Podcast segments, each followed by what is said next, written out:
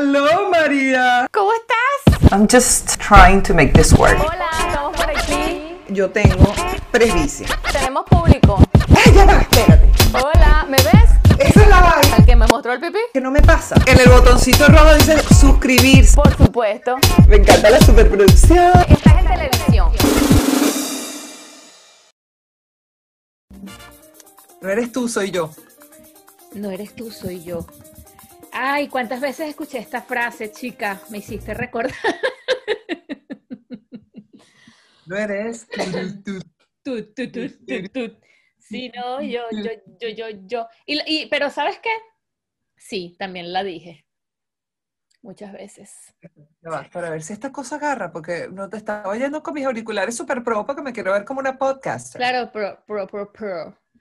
Eh, pero te decía, eh, lo que te perdiste, la frase que te perdiste, súper importante, era que yo también dije esa frase muchas veces. Eres tú, soy yo. Bueno, muchas veces suena como que, mira, niña, ¿cuántos años es que tienes tú? La llegué a usar, quiero decir. Eh, también la dije. Me pareció chévere y me la copié de los hombres. Tú sabes que eh, ayer estaba hablando con un amigo. No recuerdo cómo terminé yo con, mi, con mis exnovios, pero creo que siempre les dije, no, es por Yo era culpa. así. No, es que dependía también, no solamente con relaciones de, de así de, de novio, qué sé yo, pero sí también de amistad. Pero yo estaba hablando ayer con un amigo, con un amigo en Ah. común de nosotras, por cierto, Antonio, nuestro maravilloso Antonio, nuestro d'Artagnan caraqueño. Em, Tan bello, Antonio. Sí, chica. Y yo le comentaba que yo sentía muchas veces que yo era muy masculina en mis actitudes y que Ajá. yo inclusive llegaba a ser muy patán.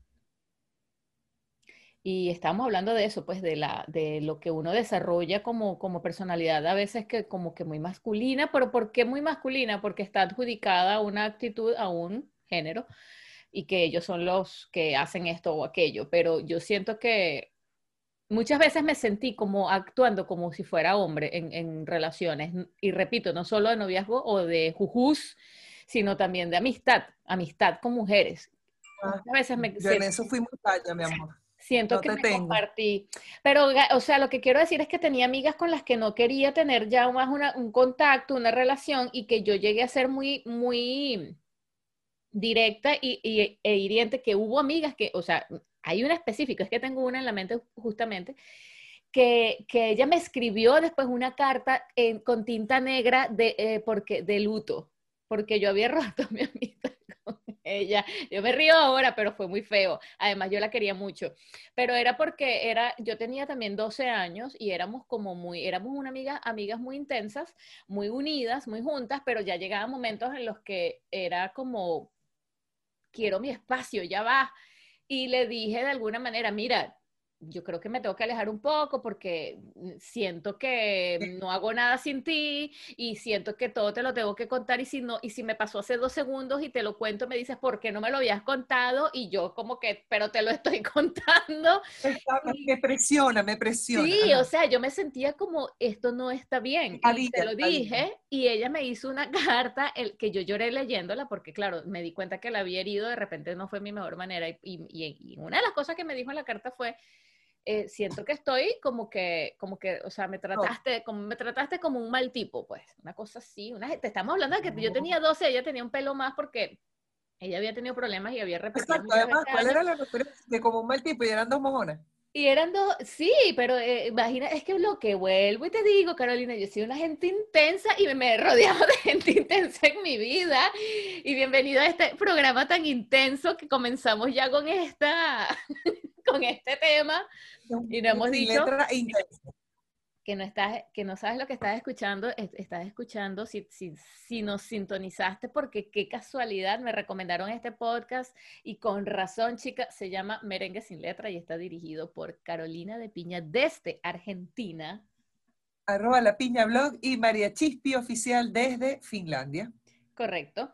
Acá María Alejandra. Por si escuchan a Carolina decirme María Alejandra, no crean que, bueno, pero ¿por qué Carolina? ¿Cuál es la confianza? No, yo soy María Alejandra también y en mis redes y en mi vida online soy María Chispi, pero mi vida offline soy María Alejandra. Mm, bueno, Mariale me dicen solamente un par de personas en mi vida y son bastante épocas y tienen un, como que alguien que me dice Mariale, ya yo siento que esta persona es esta, esta o esta. ¿Y para qué les digo? Ah, Para que no me digan, qué loca. Sí, chica, yo soy así, ¿Tú sabes tengo eso. eso cuando yo llegué a Argentina, que a mí me decía Carola, mi papá. Ajá. Caro, Carola, mi papá, mi papá, mis hermanos, pero no, no la gente o algún amigo. No cualquiera te dice. Claro, pero aquí en Argentina tú le dices a la gente, mucho gusto, yo soy Carolina de Piña, y en dos segundos te dicen, Caro, ven acá. Y tú, Claro. y yo, pero ya a mí me dice Caro mi papá. Eso fue Sí. una cosa que yo tuve que acostumbrarme y ya no le presto tanta atención, pero imagínate, nosotros al principio dudábamos si tratar a la gente de usted. Bueno, que me iba a venir a decir Claro. además cualquier género en, en un país extraño y, me- y de- y en cualquier situación además de una vez te decían caro esa, ese, ese nivel de confianza, creo que la única vez que fue una, un nivel de confianza que me extrañó en Venezuela fue cuando yo di a luz, que es increíble que tú entras como Carolina con una barriga y apenas tienes a tu primer bebé que ni siquiera lo has visto y ya las enfermeras te, te empiezan a tratar de mamá. Te dicen, Sí. mira mamá, mamá pasa por aquí, mamá pasa. Y yo decía, ¿con quién está hablando esta gente? ¿Con el mamá? Y la mamá era yo, claro, porque acaba de dar a luz, pero la gente no te dejan, no te dejan que te enteres. no te enteras y ellas te informan a cada rato y tú así perdida, como que, ah, no, bueno, sí, a mí no me decían mamá, pero sí era todo muy dirigido a lo concerniente al bebé y, y uno no está acostumbrado. Es increíble, ¿verdad? Como cuántas vidas vivimos Sí. en, en, en cuántas veces, pero a mí me pasa con el nombre de eso muchísimo, o sea, yo soy María, Mariale definitivamente para, es que tengo, ahora mismo tengo a una persona en mi cabeza, pero pueden ser dos más y ya. Y, y luego soy María Alejandra para mucha gente de la universidad. Yo soy María Alejandra en la universidad, soy María Alejandra en muchas partes de mi trabajo y soy Mari en los más, no sé, como un grupo muy cercano en la familia, pero soy Mari O para mi mamá. Ah. No es que mi mamá quería tener varón y nací yo, no. Yo creo, y eso me lo dijo una amiga, que ella, como vivió tantos años en Maturín, en el oriente, y allá le dicen Mario a las Marías, según, no sé, no tengo ni idea, no le he preguntado a mi mamá. Pero el caso es que mi mamá me llamaba en la calle y cuando yo estaba con mis amigas reunidas, eh, tal, y mi mamá en lugar de decir María, María o Mari o algo, ella me decía Mario, y yo lo único que escuchaba era la O, al final decía mi mamá me está llamando, y era una locura porque la gente así como, porque tu mamá te dice Mario, pero no era que me decía Mario para todo, era para llamarme, o sí, básicamente para, para llamarme. Que eh, ahorita que lo estoy hablando es que lo estoy concientizando. En una época me decían tata, mi mamá. Después me decía Cora. Y después, ¿qué otra cosa me decían? Eh, hasta- tenía otro sobrenombre por ahí. Espero que no te eh, digan en mi casa. Argentina mamacora. Es que me hiciste acordar a, a, em, Sí, a la carroza. esperando la ¿cómo se carroza. esperando la carroza. Esperando. Con Zorrilla también. sí, sí. Mamacora. No, bueno, ahorita, Ah, ahorita sería mamacora. ahorita serías mamacora total. Mira, No, que- pero había pero no me estoy acordando, no puedo, no puedo creer que no me acuerdo, porque además era, era, bueno, me acordaré en algún momento. Lo que pasa es que, claro, imagínate tú, ya yo tengo tantísimo tiempo viviendo aquí y viviendo em, fuera de la familia, ¿no? De- de- Sí. Del entorno de mis padres mi- mi- y mis amigos que me conocieron de chiquita. Eh, todo eso, imagínate, tanto tiempo. Y claro, hay quien me dice solamente María y también son eh, como que bastantes eh, específicos también. Eh, hay como varios grupos Claro, en la vida que llaman a uno. Sí, tú piensas María, ¿verdad?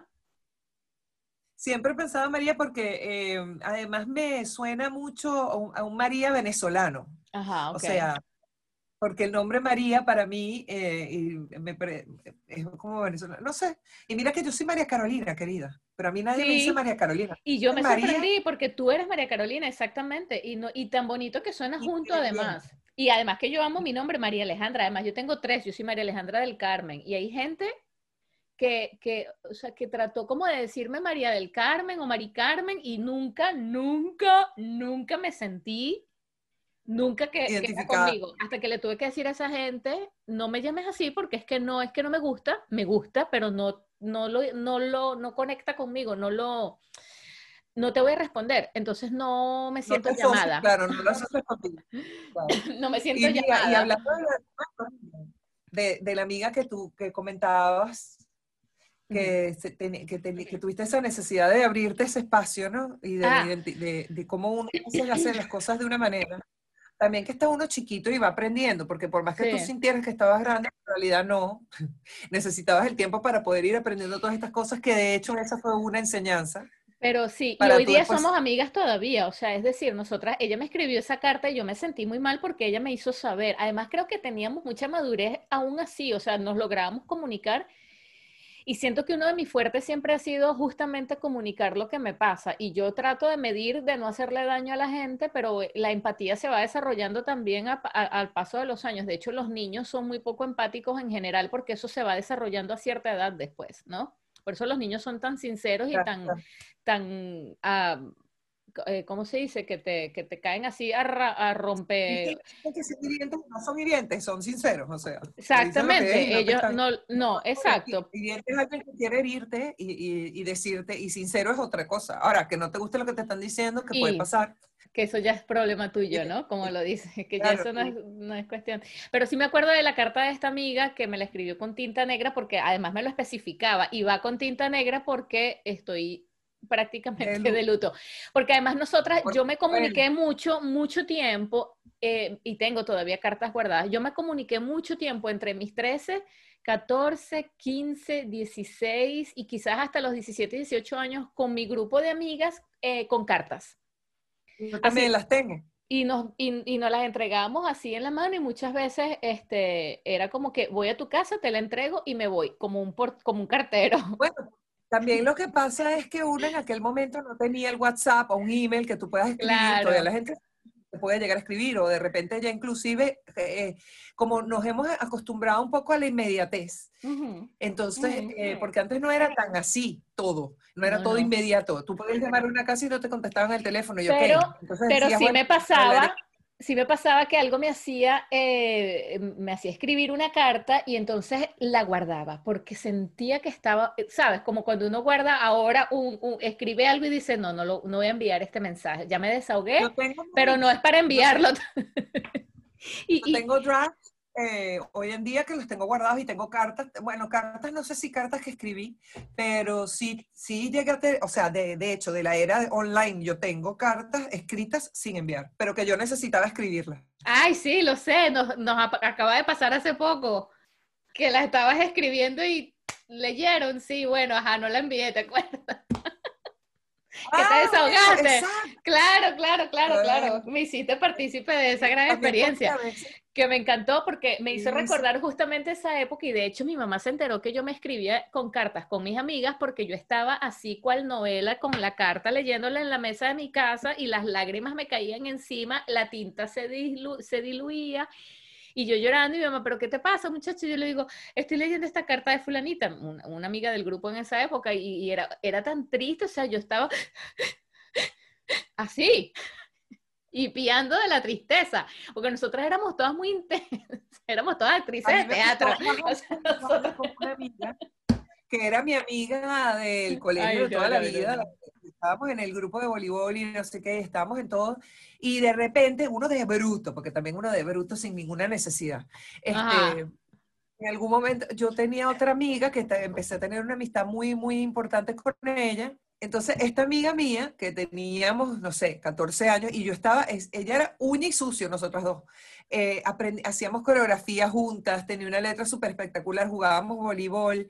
Eh, lo que pasa es que como que los intereses de cada una se fueron separando y ella de hecho después estuvo em, en escuelas de tipo Osmel Sousa para señoritas y cosas así para, para inscribirse en el en el Miss algo, y mi papá, por supuesto, hacía tú bajo mi cadáver, o sea, porque él ni, ni de vaina yo le podía decir, me puedo meter en el curso de maquillaje y, modelaje, que era muy típico en esa en Venezuela, en, en, ese círculo donde yo estaba, se podía, y en Caracas estaban como súper... Era un boom. Eh, de moda, y yo le dije, ay, me, papi, me voy a meter, y mi papi, ¿qué? No. mi papá estaba en publicidad y nunca me metió en, eh, de modelo de nada pudiendo, nunca lo hizo. Bueno, pero no modelo, pero digo, para, tú sabes, una cuña de lo que sea. No, claro.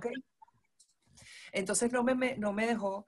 Y yo tuve otra amiga en el, en el club donde nosotros vivíamos que, que era un poquito mayor que yo, y nos hicimos súper, súper, súper amigas, de verdad que estábamos, como que yo estaba todo el tiempo en el colegio con Sonia y tenía, estaba todo el tiempo con María Alessandra, se llama. Se llama ah, María Alessandra.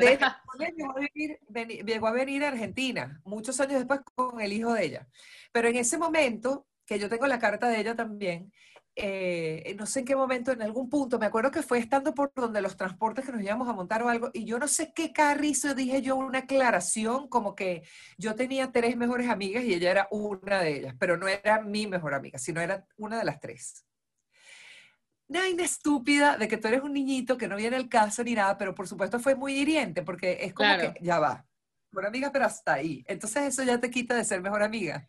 Y tú, Ay, pero ¿por qué tienes que hacer estupidez así? Bueno, pero yo no me di cuenta que había sido hiriente hasta que ella no me mandó mi carta. Y la carta es lo más linda porque además me hizo con cartulina un abrazo, ya era muy artística.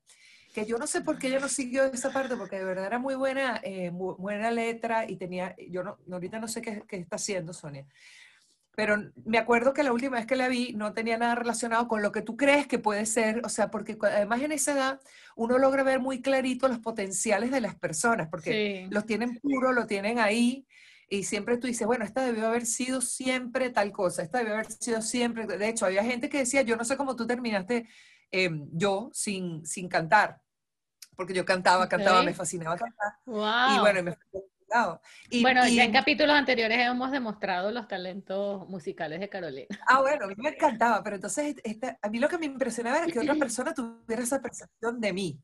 Pero fueron, me, estudiaron conmigo toda la vida, entonces ellas por eso tenían ese como pre, preconcepto, si quieren. Y, y, sí, lo que tú dices, no te das cuenta y terminas hiriendo una amistad linda sin querer en una edad mm, temprana. Sí, y eso con respecto a las amistades. Eh, porque también después sí que hubo personas en mi vida con las que... Lo que pasa es que yo prefiero a veces aclarar y dejar puntos claros antes de hacer que la otra persona avance en ideas que tiene en su cabeza o qué sé yo. Y entonces soy un poquito eh, me fijo en lo que me han dicho, me han hecho a mí y digo, bueno, eh, paso la pelota, a, veces, ¿no? No siempre. Y, siento en ese sentido cuando me pongo a analizar como que eso fue muy, como muy patán, fue como muy... Cuando digo patán, quiero decir como una persona con poca empatía o cero, donde no me importa si se lo, se lo dije y ya, y eso era lo que me importaba. Y en ese sentido a veces me siento así, pero, por ejemplo, si tengo un amigo que él siempre estuvo como claro de que él quería ser más que amigo mío y yo siempre estuve como clara de que, ajá, no.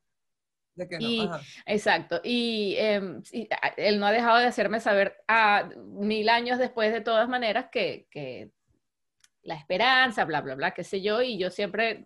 Aquí seguimos, seguimos, sí. sí, y entonces hasta que empezó, yo, ah, jaja, sí, bueno, imagínate, tú todavía sí y tal, y a veces me escribía o en las mañanas, tipo, buenos días, mi vida, mi amor, y yo así como, éjele, buenos días, ¿qué más? ¿Qué, qué hay para hoy? Y tal, así, te, te estoy hablando de hace poco, hasta que tuve que ser, hasta que de hecho le tuve que escribir, mira, yo no te quiero cortar la nota y yo valoro y agradezco mucho tu cariño, tu amor, tu respeto, todo esto, pero eh, no sé si es que está, mm, no, no entiendo, pero siento, y siento, exacto, y siento que está, además que cero chance, o sea, no. Y, y, no, no quiero que tal. Entonces me dijo, wow, claro, qué horrible que me lo hayas tenido que decir, yo mismo tenía que darme cuenta y tal. Y yo sí como que, ¿qué, qué año estamos? O sea, ¿cómo que, entiendes? Como que, ¿cómo que te lo... Cómo, que no te habías dado cuenta? En, fin, que, toca a veces, toca, toca, toca. Claro, pero por ejemplo, lo que yo he visto, ¿no? Eh, que a veces confunde la gente que tú seas una persona amable, querida, em, sobre todo eso, amable con alguien. Sí. y no puedes ser amable. Entonces tú dices, mira, yo sí soy amable. Eh, por ejemplo, a mí, aquí en Argentina, sobre todo, aquí en Argentina, como que no es muy común que, que, tú sigas un chiste de alguien. O sea, nosotros somos faramayeros, ¿entiendes? O sea, y yo, y yo que soy súper seria, de todas maneras, bueno, mi gentilicio lo tengo y, y, yo también le meto el faramayero y a veces me muero de la risa. Un día aquí, que yo no sé si yo lo conté, creo que sí, o lo dije por la piña, que me, me, me impresionó que estaba caminando, además como se viste uno, porque ni siquiera que yo fuera, tú sabes, Freda López, sino ahí en blue jeans con, una, con ropa holgada, tipo tranquila, sin mm, maquillaje ni nada. Fedra. Fedra, Fedra. Caminando por el, por el barrio y se para una, un barrio cerrado que es una urbanización. Mm. Y se para un carro y que, ¿qué tal? ¿Y, tienes novio? ¿Y quieres salir? Y yo, ah, porque no eh. fue así. El, lo primero que me preguntaron fue, lo primero que me tocó, y un tipo de la edad mía. O sea, ni siquiera un, viejo más viejo o un, un chamitico desubicado. Claro, sino como de mi edad.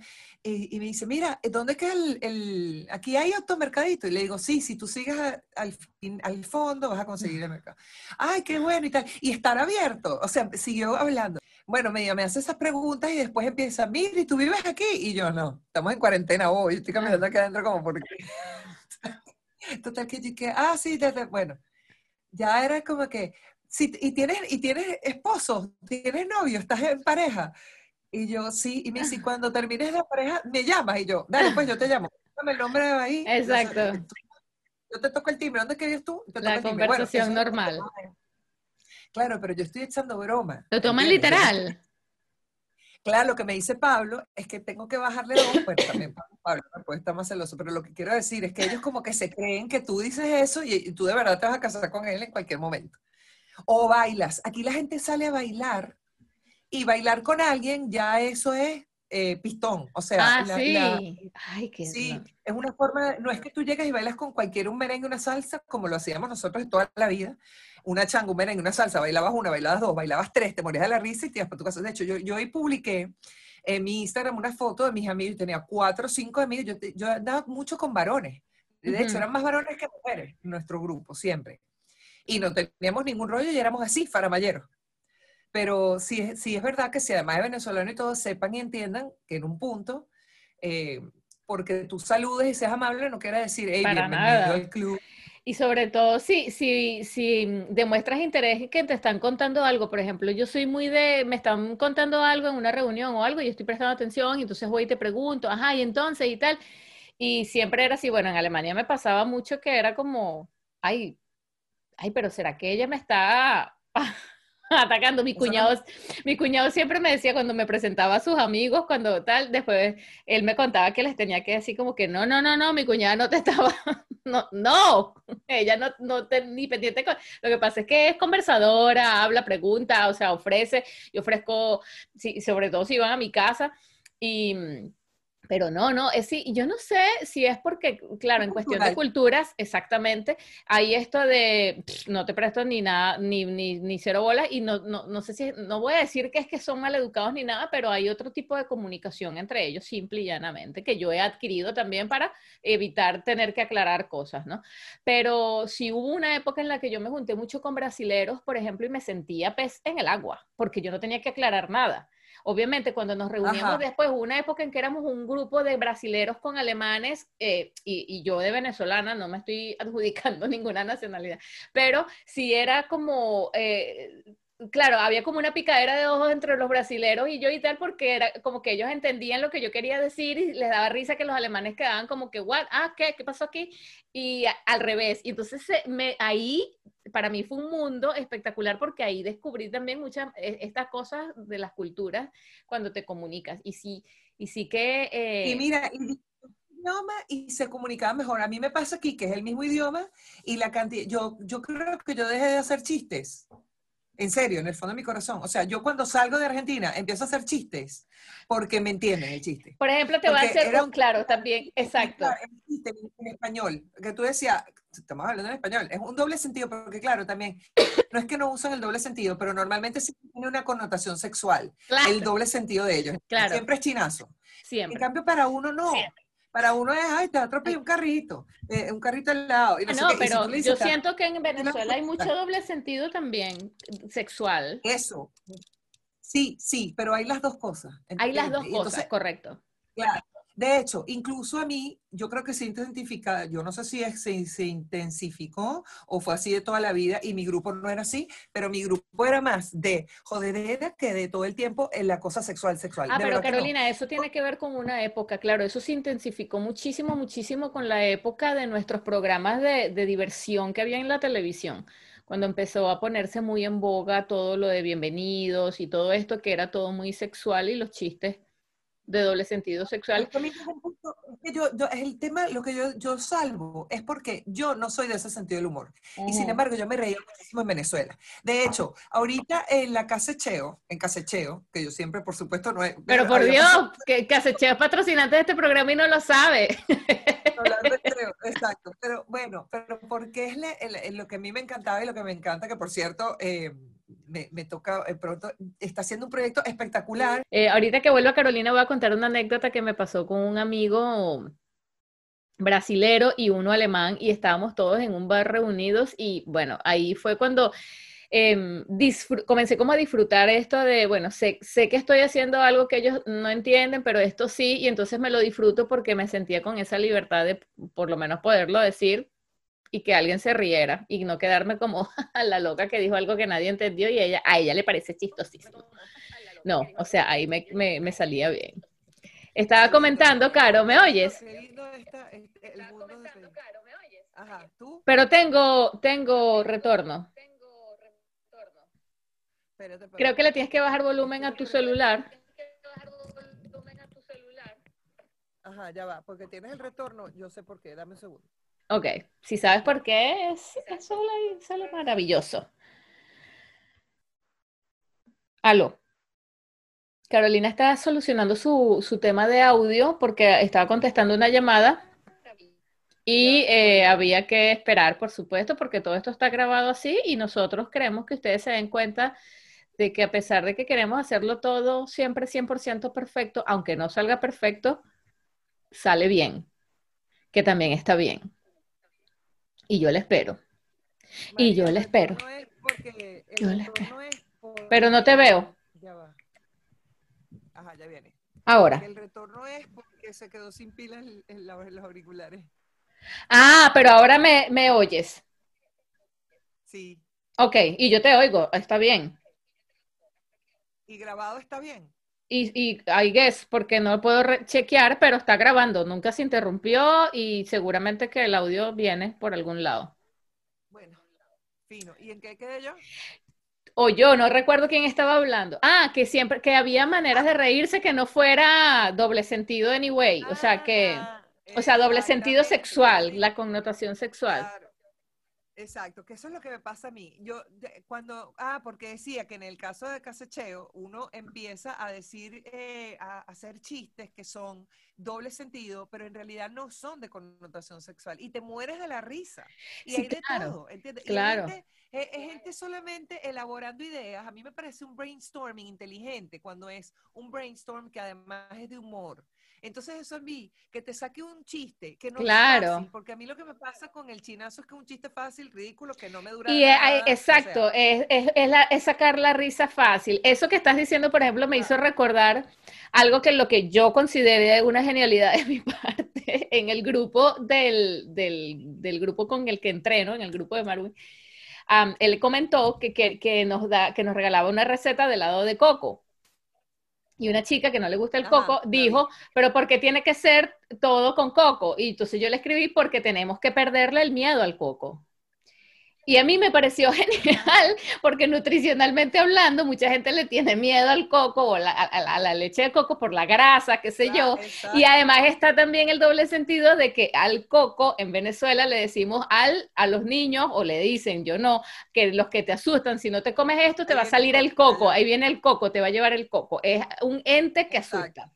Entonces, claro, para mí, para mí fue un, un, o sea, yo estaba muerta de la risa sola en mi casa porque obviamente yo no me estaba, pero para mí fue como, wow, me, me, encantó. Ese tipo de chistes mente pollos, que yo llamo mente pollos, son los que a mí, por ejemplo, me encantan. Pero que es el al que tú te refieres, exacto. Pero, por ejemplo, eh, eh, estaba comentando cuando tú estabas arreglando lo del audio, que em, cuando yo empecé a, a darme cuenta de que cuando yo podía hacer un chiste que los brasileros me entendían y eh, los alemanes no, pero igual el chiste mío no quedaba en el aire como quedaba antes, porque quedaba así como que, y porque ella se ríe, solamente ella entendió, bueno, pobrecita, porque alguien se reía y alguien lo entendía, aunque yo lo dijera bajito, ya llegaba un momento en que, porque todos hablábamos a todas estas portuñol.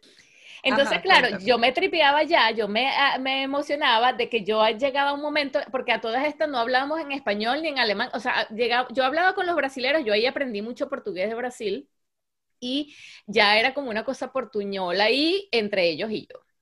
Y alemán con los alemanes. Entonces era una mezcla así chévere, súper graciosa. Y un día entra, eh, había un amigo, me acuerdo, eh, eh, Frederick, se llama Federico, el brasilero, que él está sentado frente a mí y al lado de él está otro amigo y él yo estaba en, una mesa en la mesa con ellos y él me dice ahorita va a venir un amigo un amigo y yo ah ok y entonces él dice para que la parte es ese puesto, para que no se siente más nadie. Y yo, ah, ok, ok, ok. Entonces puse mi cartera allí y nos ponemos a hablar. Y al rato entra un tipo al bar y se para justo al lado de Frederick y yo me quedo viéndolo porque era un bello, entiendo. O sea, visualmente ya lo veías y decías, ajá. Ajá. hola. Aquí, Entonces él se para al lado de Frederick y me dice, y Fred, Fred lo presenta ah, hola, mi amigo y tal. Y yo, ah, hola, mucho gusto. Él dice, no, disculpen que llegué tarde, que, que estaba, no sé qué, tenía guardia. Y entonces yo me quedo como que, ¿eres militar? Porque uno siempre relaciona, ¿no? Y yo le pregunto en alemán, eh, ¿pero eres militar y tal? Y él, no, no, médico. Entonces yo le dije, médico. yo dije, yo dije así, calladito, pero los brasileños me entendieron y yo dije, ah, ginecólogo, espero. y ellos me vieron, María. Pero claro, la palabra ginecólogo en alemán es bastante parecida, que es gynekolog. Pero claro, yo lo digo ah. rápido y así tipo para mí, pero en voz alta. como que era un chiste interno. Y, te agarraron. Ginecólogo, espero. Y Fred me ve y se le salen los ojos así, se muere la risa y dice, Dios mío, yo no sé, yo te amo tanto, te amo, es que, que bendigo que existas, me encanta tu humor. Y entonces el tipo así como viéndonos y que, ¿qué? Y yo, no, no, Ah, qué bueno, qué bueno. ¿Y qué especialidad tienes? y entonces pelándome los ojos. Exacto, pelándome los ojos, tipo, no se te ocurra repetirlo. No, no, pero nada, o sea, pero ese tipo de cosas que, que, que además, ojo, que a mí a veces se me sale así que no la pienso por ejemplo, ese otro amigo que estaba, eh, que también me burlo mucho eh, y, lo disfruto cuando la gente no se hiere, que este, este, amigo, el otro que estaba sentado al lado de él, un día estábamos en Halloween, no sé qué, estábamos todos en el bar echando broma y tal, y él, no, ¿qué tal? Que hoy nos vamos a disfrazar y llega Fred y después llega este otro y se para al lado y... y venía disfrazado, se puso unos lentes culo botella así, una nariz fea, no sé qué y tal. Y entonces yo lo veo a él y le digo, ¿y, qué pasó? ¿Y por qué tú no te disfrazaste? y, Fred, y Fred me ve y, me hace, no, no, María, o sea, déjalo. Él no entendió y es brasilero, era brasilero también. Pero ese tipo de maldades tontas de decirle a alguien, ¿y qué pasó? ¿Por qué no te disfrazaste? Y también se lo hago a mujeres que están disfrazadas de brujas, tipo, ¿y qué pasó? ¿No te ibas a disfrazar? Son tonterías, ¿entiendes? Son de ese, de ese tipo de chistes súper tontos y súper que hay, que hay alemanes que, por ejemplo, lo agarras y tal cual. Claro, y hay alemanes que no lo entienden. O sea, por ejemplo, mi cuñado, él aprendió a entender mi humor, porque eh, yo era muy de... Y eso que no se ofendan, también lo otro, porque tú, yo, yo en realidad paré. Yo honestamente tengo que decir que yo paré. Yo lo puedo hacer con gente, pero cuando me prendes la mecha, me prendes la mecha y uno en algún lado lo tiene de toda la vida. Pero yo lo paré porque eh, ay, me cansé de explicar. O sea, tan es así que ya yo no explico chistes. No, porque antes yo tenía explicado, no, que explicarlos y ya no los explico porque ya ni siquiera los cuento, digamos. Y, es y eso es una cosa que yo extraño de mi gentilicio, honestamente, porque es, una libertad de identidad también y, de, y, el buen humor siempre además es bueno. O sea, eh, reírte de pendejada es más, de hecho, me encantaba, yo era también de reírme, por ejemplo, yo tenía amigas que no sé, eh, un grupo que una era divorciada, la otra era, la otra estaba soltera, la otra estaba teniendo, el, bueno, sexo todos los días, la otra no sé qué, yo le decía, somos la Sex in the City, y eran estupideces, pero em, que en donde no te ofendías de que te estuvieran diciendo que tú, porque tú sabías cuál era el papel que te tocaba a ti dentro claro, de claro. Era y no se, no se ofenden. Entonces tú dices, lo puedes decir y, y, y, te incluyes tú o no te incluyes, porque muchas veces también es bully, pero eran bully como este que estás diciendo, como el que, ay, ¿por qué no te disfrazaste? Ajá. No que te va a complejar el resto de tu vida, sino era una joda. No, una joda. Pero, por ejemplo, yo ahora, eh, yo manejo siento que logro manejar el humor alemán. De hecho, veo stand-up comedians alemanes y me río y, me, y, entiendo, muchas cosas no las entiendo porque muchas tienen connotaciones políticas que no las sigo todas. Típico humor crítico.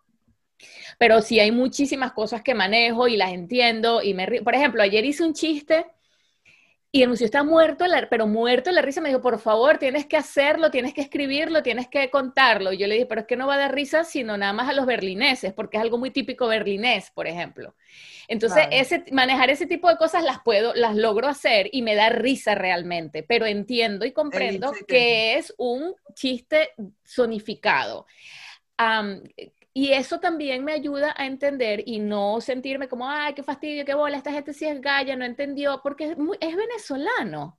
Y está bien que no lo entiendan. ¿De dónde lo van a entender? No tienen por qué entenderlo. Y entender yo, su, porque claro, como mi vida me encanta y, se me da naturalmente tener la chispa de em, agarrarla en la bajadita, como decimos, y me la pusiste fácil, y de ahí saqué un comentario, de allí saqué un chiste eh, no podía quedarme sin hacerlo en alemán también. Entonces, claro, muchas cosas me salen. Tú tienes que ver hasta, cuál límite, porque a mí, por ejemplo, yo claro. la primera vez yo no entendí nada, no me reí de nada, nada. La segunda vez entendía todo, me reía de la mitad. Y la tercera vez ha seguido así. O sea, digamos, yo no soy mi. Eh, ojo, que no es solamente eso. El, el, en el humor americano, norteamericano, tiene distintos tipos de humor y de nivel. Y hay claro, en todos, los, en todos los idiomas. de la risa. Claro, yo también. Y hay otros que me parecen estúpidos y ya. Claro, claro. O sea, Beavis and Butthead, yo no lo, nunca me gustó, nunca lo entendí, no me da risa, nada. ¿Quién? Y, supuestamente ese, ese Beavis and Butthead eran los típicos ah. que salen de MTV, eh, te estoy hablando de los 90, los tenían un programa y era este, este eh, humor en donde solamente son estúpidos, la gente es estúpida, pero claro. que es Dumb and Dumber también, muy estúpido. Bueno, a mí eso no me da risa. Pero a mí, por ejemplo, el humor... Sí me da risa. Sí. Ben Stiller, por ejemplo. Por supuesto. Que no sé si lo conoces. Claro, claro. Bueno, Ben Stiller, Mira. Que te iba a nombrar justo a su papá. Que me encanta, por ejemplo, eh, King of Queens, que por cierto, el papá de Ben Stiller acaba de morir este año. Exacto. King of Queens, big fan. Mis hijos ven esa vaina porque no me interesa. Y ellos, ¿sabes por qué? Porque manejan demasiado el, la ironía. Y esa, esa, em, esos chistes que tú dices, o sea, es una genialidad y ya y, no, no, no tiene que sentirse ofendido nadie, y el humor de, de, de, de mm, ajá, del que hace de Arthur, o hacía, que acaba de morir, repito, el papá de Ben Stiller, por cierto.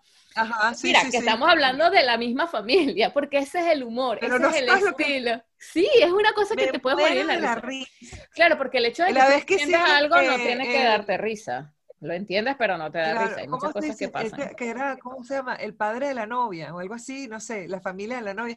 El hecho es que había un eh, jarrón con la ceniza. ¿De que te... Un jarrón con la ceniza del abuelo que tenía no sé cuánto tiempo y se cae el jarrón y se rompe la ceniza y entra un gato y se hace pupú en la ceniza de la... Mira, yo era que era...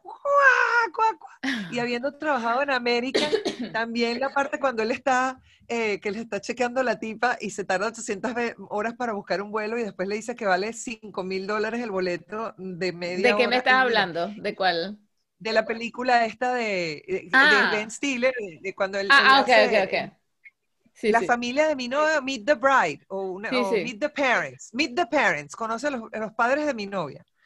Este, que el elenco es, el, elenco es, sí, que el elenco es así puras estrellas. Creo que ajá. ajá, esa, sí, sí, sí, sí. Sí, sí, ya sé cuál es. Y Owen Wilson, otro que yo amé toda vida, por favor, quien no lo amó es que no puede ser, eh, era Robin Williams. Ah, bueno, por, Dios. No, había, no, no, había desperdicio en Robin claro. Pero es que, claro, también estamos hablando de, no o sea, son, que, que, que es ese tipo de humor que ellos están conscientes también de que es bastante particular y que no es necesariamente el humor que a la gente le gusta buscar mm, directamente, o sea, tienen un público bastante específico. Y, puede ser, y es un humor como, inteligente, no sé, es como... A mí, a mí, a mí me encanta el, el protagonista de, de, King of Queens. Él me parece... Él es muy bueno también. es, que, es que hubo una generación espectacular que sí. se eran... Y eh, claro... cuando... Eh, eh, ¿Cómo se llama este también? romano. Romano. Ah, Rey Romano. Rey Romano, Everybody Loves Raymond. Romano, Everybody Claro, y el hermano de él. En fin, que el que hacía el hermano de él. Bueno, ese tipo de humor, exactamente, exactamente. Claro, yo, el hecho de que yo entienda alemán no quiere decir que todos los humoristas alemanes se paran y me hacen reír, porque algunos que me parecían como que, ay no, o sea, eh, no, eso no, no me da risa. no es el idioma, no es el, idioma, es sencillamente lo que, el sentido. Es que, tú entiendas el, el, el, la referencia, porque todo tiene una referencia al final. Entonces la referencia se está enganchada con lo cultural.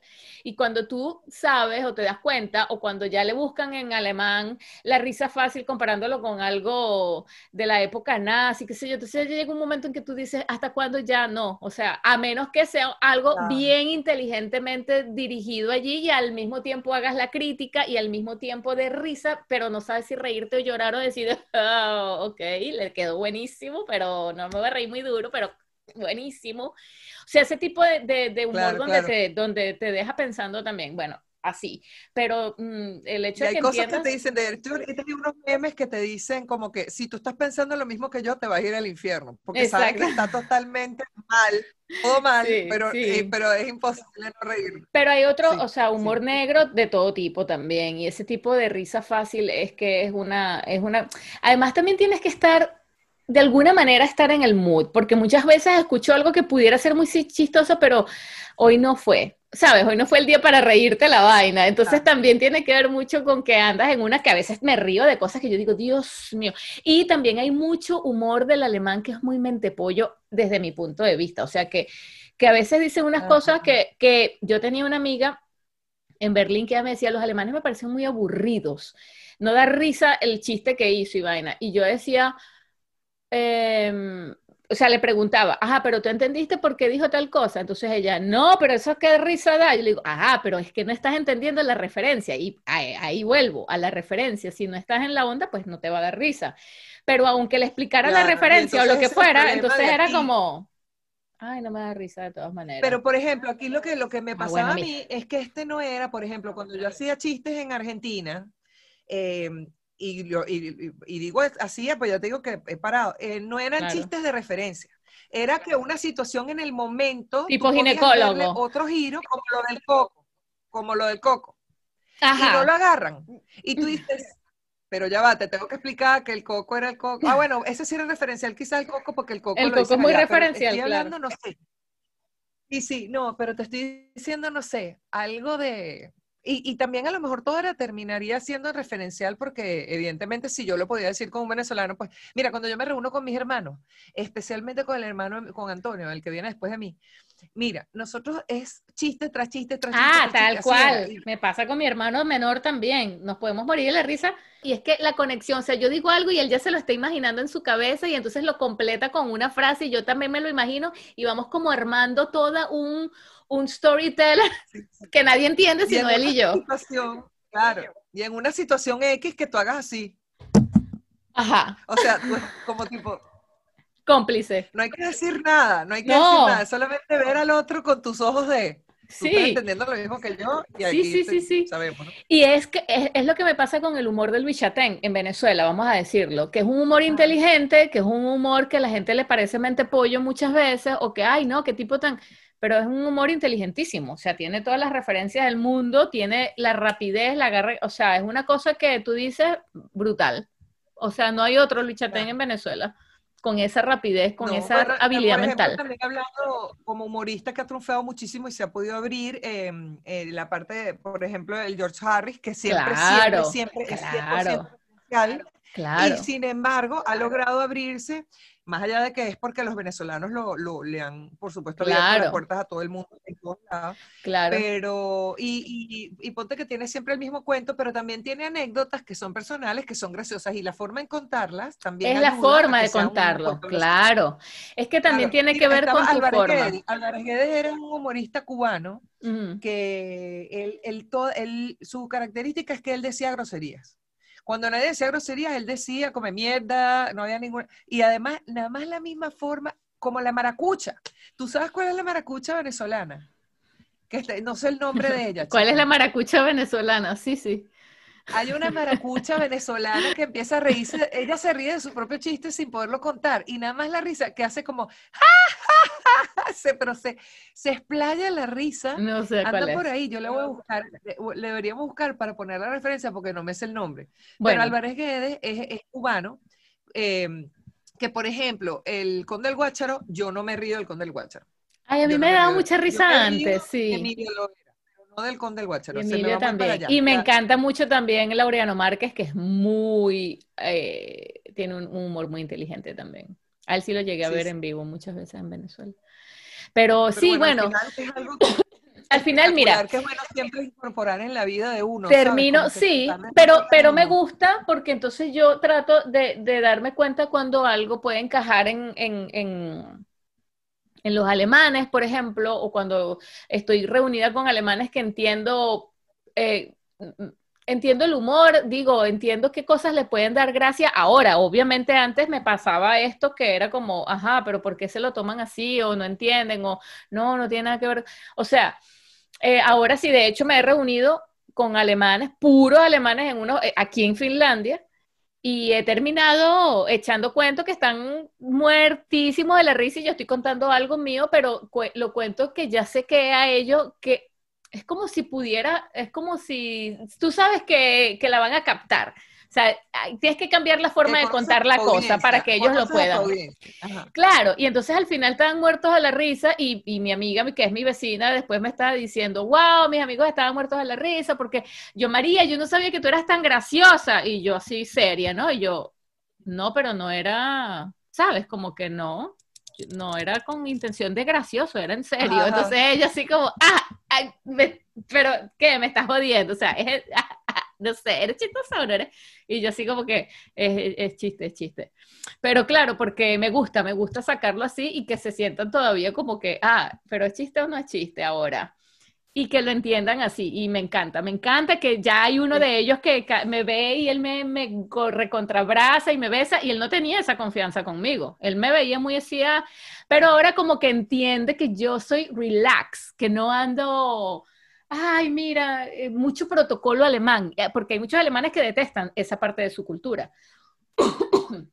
Entonces, cuando se encuentran con alguien así, porque además es de otra cultura, pues lo valoran y lo, lo, agradecen muchísimo. Y ya me invitaron a una fiesta de cócteles, pero ajá, le dije, bueno, me harás cócteles sin azúcar y sin alcohol. Y me dijo, ¿qué, qué, qué es eso, chica? ¿A qué me estás pidiendo? Le dices con coco. con coco, exacto. Me hace algo... La piña colada y coco. ¿ah? Pero qué risa con que eso me gusta. Eso para mí han sido maneras realmente de sentirme integrada de cierta manera, porque nunca te vas a integrar 100% porque ellos también ciertas cosas no la manejan contigo. Y yo me di cuenta cuando están entre ellos que también es muy diferente a cuando están contigo. Y todo eso está bien. pero ya por lo menos... hablamos de, la, de, esa, de esa sensación... Em, de, de, intimidad, pues, que, que, tiene uno en otros lugares, como por ejemplo, que es lo que yo te digo, que yo pueda tener una conversación con alguien que está a kilómetros de distancia, pero sencillamente entiendo lo que está diciendo de humor. Además, hay, hay unos personajes eh, que, que, he conocido a través de las redes que manejan, eh, o sea, además que son, ellos, la creatividad va mucho del humor también. Ah, Entonces, cuando son creativos y a cada rato agarran una y agarran una y además la voltean y la vuelven a voltear y eso a mí me fascina, me entretiene y me encanta. Claro, porque tienes que buscar, cuando, sobre todo cuando estás narrando algo y aquí entra también el storytelling, tú tienes que aprender a enlazar situaciones, ¿no? Mm. Y entonces eso te hace... Lo que tú dices, que, perdón que te interrumpa. No, no, no. Que ayer estaba oyendo un programa de Nanutria, que es un humorista venezolano, él es de él es gocho y vive aquí. Y entonces estaba entrevistando a un rapero que yo no conocía, y de hecho lo que me encanta de oír a Nanutria es que me entero, hay competencias de drones o sea, la gente ya tiene un dron y hay nivel que ya hay competencia de yo no sabía esa vaina. Y también te dice, bueno, habla de, los, de muchos de los gamers y cosas que yo realmente no tengo ninguna relación porque yo jugué Mario Bros en su momento y chao. Tipo que yo que me se tapa, digamos. Este, pero claro. Rescataste a la princesa y ya. Claro. Y hoy en día es un mundo, hoy en día es el mundo que es, y de hecho Mario todavía tiene, o sea, hay versiones nuevas de Mario Bros. que, sería buenísimo, de Donkey Kong también, y también hay Call of Duty, hay un montón. Pero lo que decía, eh, le pregunta eh, Víctor, se llama Víctor, eh, le pregunta al rapero, y le dice, mira acá, pero ¿cuál es el secreto de ser rapero? De poder rapear, de poder rimar y, e improvisar, porque además hay raperos que improvisan como el contrapunteo. Claro. Entonces el tipo le dice, mira, lo, lo, que a mí, más allá de la práctica, que sabemos que todo es práctica en la vida, ¿verdad? Pararte y, y fogarte, fogarte, fogarte, todo es práctica. Pero hay una cosa que, que, específicamente para el que es creativo, para el que va a hacer humor y para el todo, es tener mucha referencia de palabras, del vocabulario. Tener un léxico nutrido, que llaman. Claro, entonces él dice, mira, cuantas más palabras, y no solamente de la Real Academia Española, te aclara él, ¿no? Dice, de, de, del entorno, por ejemplo, él, él, habla, él dice, mira, un llanero, cuánta, cuánta palabra y asociación de cosas no tiene, claro. millones, y por eso es que tienen, son tan graciosos. Eh, de hecho también después lo maracuchi y tal, entonces dice, y tú cuando recopilas de todo, tú puedes hacer una rima que va con uno, con otro, con otro, siempre hay alguien que agarre ahí. Y hoy día puedes hasta meterle ahí algo en inglés y entonces queda Spanglish la vaina y queda bien también porque es una referencia que muchos usan y queda perfecto también. A mí me, me, encanta, por ejemplo, en ese, en ese sentido, cómo usa el, la música y, tiene esa habilidad verbal es, René Pérez. También. René, Pérez. Y me gusta porque él habla mucho de eso también y, es exactamente eso, como, como la referencia de algo que está incrusta, incrustado en la cultura, independientemente de cuál cultura, depende a quién dirijas tu, tu creatividad. Eh, es exactamente, es eso, es, hacer, puedes hacer referencia de un cantante, de una letra de algo, de, bueno, imagínate, es una, eso que dices de los llaneros es verdad, tienen un, un argot tan particular Sí, sí, sí. Y es genial. las experiencias que, de las cosas que hacen en... Claro, ordeñar, hacer queso, em, enlazar animales para recogerlos en las tardes, pastorear. Bueno, imagínate, todas las canciones de Simón Díaz están llenas de eso exactamente. Pero, por ejemplo, eh, hablando de Simón Díaz, Simón, y, tenía nada más y nada menos de hermano a José, lo que era una referencia de los 80, que Exacto. su humor, y eran de la misma casa, eran Sí, sí, sí.